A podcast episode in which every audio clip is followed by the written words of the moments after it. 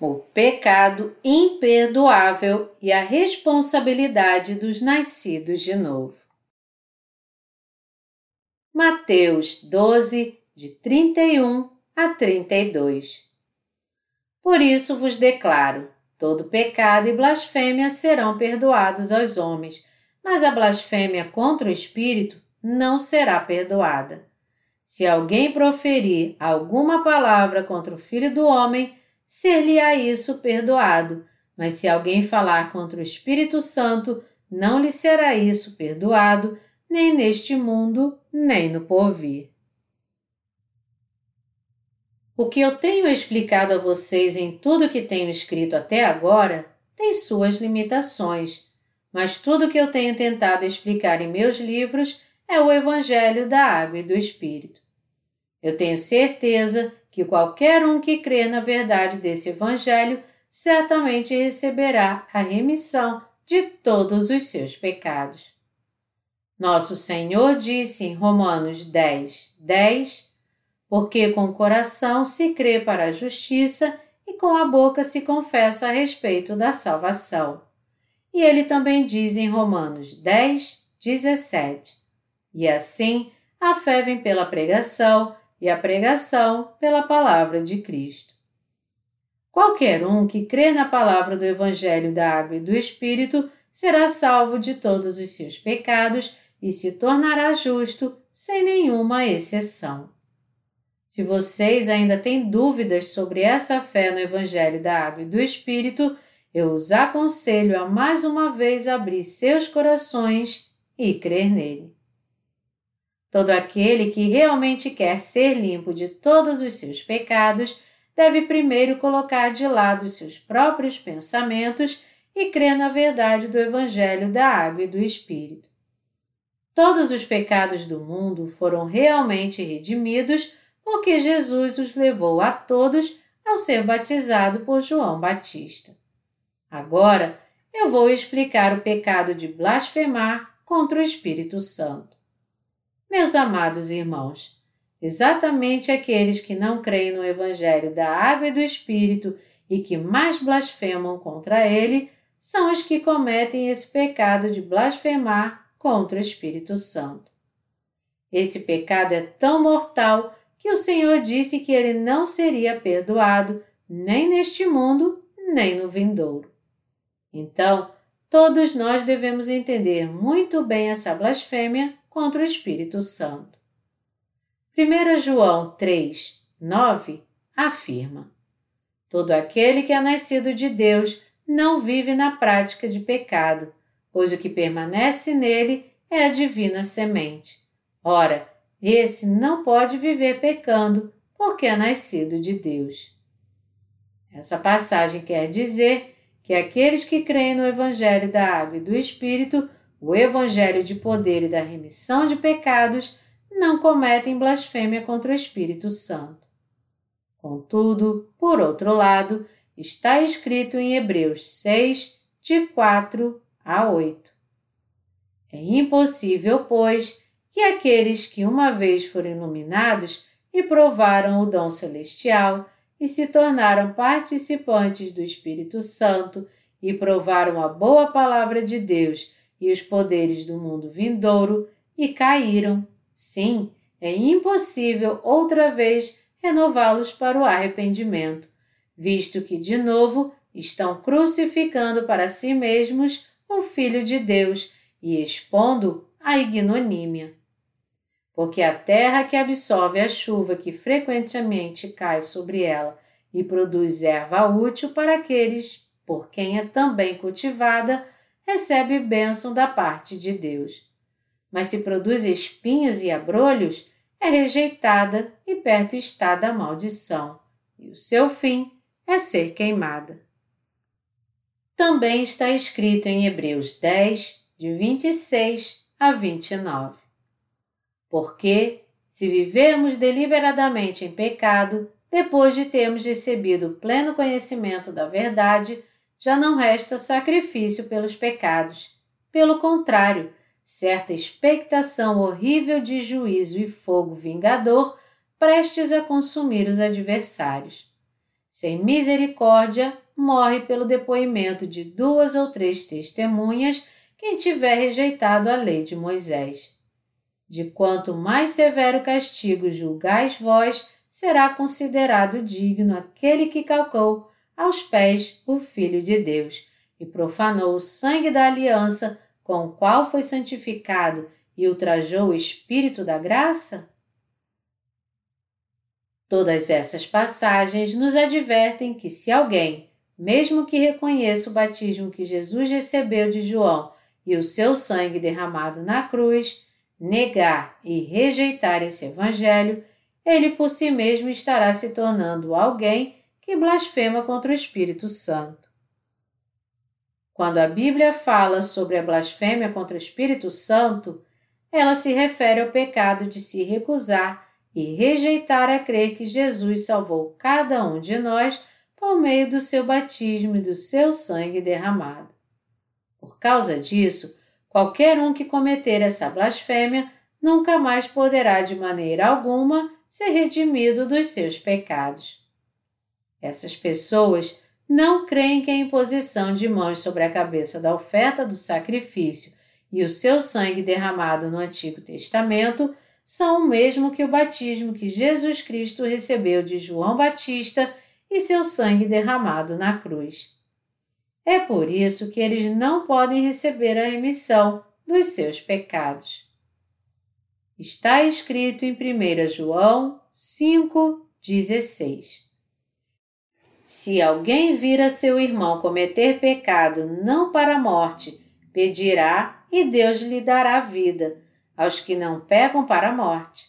Há pecado para a morte e por esse não digo que rogue. O pecado que leva à morte aqui não é nenhum outro senão o pecado da descrença que alguém comete por não crer no batismo que Jesus Cristo recebeu de João Batista e no seu sangue derramado como a própria remissão para o seu pecado. Em outras palavras, esse pecado de não crer no Evangelho da Água e do Espírito é que constitui a blasfêmia propriamente dita contra o Espírito Santo. Todos aqueles que realmente temem a Deus creem que Jesus Cristo levou sobre si todos os pecados do mundo com o batismo que ele recebeu de João Batista e seu sangue derramado na cruz. A Bíblia adverte que se vocês rejeitarem essa fé que se encontra no batismo e no sangue de Jesus Cristo como sendo a verdade sobre a remissão de pecados, vocês terão dores e sofrimentos inimagináveis. Até hoje, Satanás está levando inúmeras pessoas a não acreditar no batismo e no sangue derramado de Jesus Cristo. Mas você não deve desistir de sua fé, que está nessa verdade. O diabo está enganando as pessoas com todo tipo de truques para que elas não creiam no batismo de Jesus Cristo. É por isso que a Bíblia diz em 2 Pedro 3, de 17 a 18. Vós, pois, amados, prevenidos como estáis de antemão, acautelai-vos. Não suceda que, arrastados pelo erro desses insubordinados, descaiais da vossa própria firmeza. Antes, crescei na graça e no conhecimento de nosso Senhor e Salvador, Jesus Cristo. A Ele seja a glória, tanto agora como no dia eterno.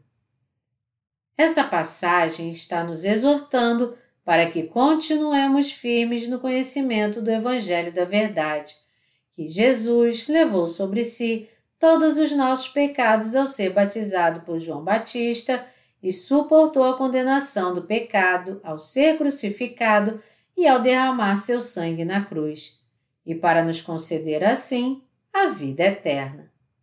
Portanto, nós devemos ser muito cautelosos em relação a todos os outros tipos de fé que rejeitam a verdade do Evangelho da Água e do Espírito como sendo a verdade da salvação. O que então nós devemos fazer uma vez que recebemos a remissão dos nossos pecados para vencer o engano de Satanás e manter a nossa verdadeira fé?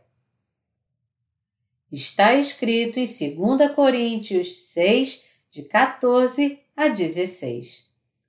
Não vos ponhais em julgo desigual com os incrédulos, porquanto que sociedade pode haver entre a justiça e a iniquidade? Ou que comunhão da luz com as trevas? Que harmonia entre Cristo e o maligno? Ou que união do crente com o incrédulo? Que ligação há entre o santuário de Deus e os ídolos? Porque nós somos santuário do Deus vivente como ele próprio disse: Habitarei e andarei entre eles, serei o seu Deus e eles serão o meu povo. Semelhante ao que vimos nessa passagem, também está escrito em 1 Coríntios 6,19 que o corpo dos justos que receberam a remissão dos seus pecados é o santuário do Espírito Santo. Resumindo, os justos que receberam a remissão dos seus pecados não devem se envolver na obra de Deus junto com os pecadores que ainda não receberam a remissão dos seus pecados, e nem eles devem fazer isso. A razão para não se fazer isso é que o Espírito Santo não se agrada disso. Os justos que receberam a remissão dos seus pecados devem se reunir separadamente com outros justos, e é nessa comunhão com os justos que eles devem levar sua vida de fé, pregando o Evangelho e defendendo sua fé. Nós não deveríamos nos permitir nos misturarmos com os pecadores. Por exemplo, se pessoas usando roupas brancas fossem trabalhar numa mina de carvão, todas elas não ficariam com suas roupas sujas em pouco tempo?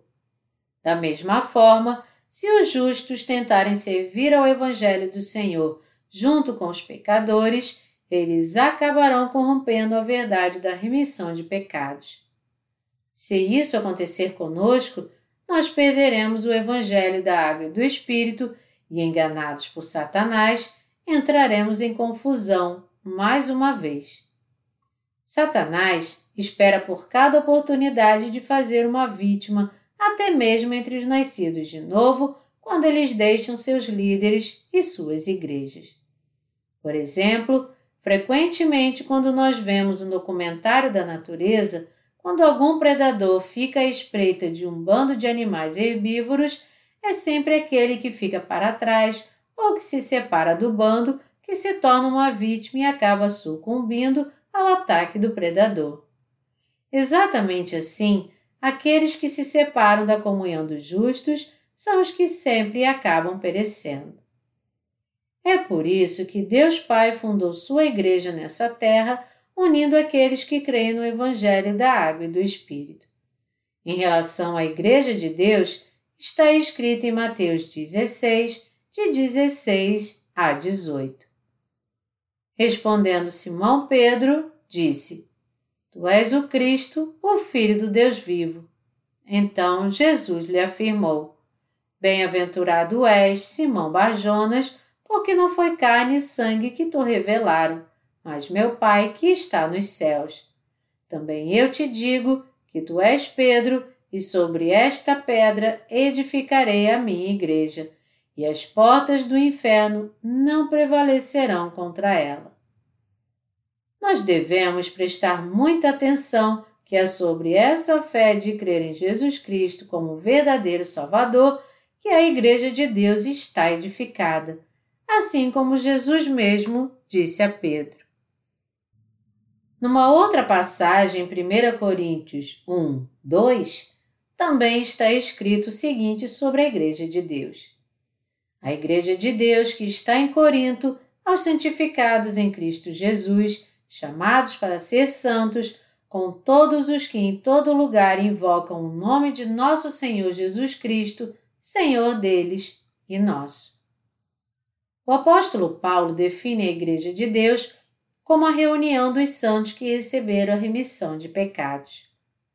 Colocando de uma maneira diferente, Deus diz aqui que a sua igreja é a reunião daqueles que foram remidos de todos os seus pecados pela fé no Evangelho da Água e do Espírito.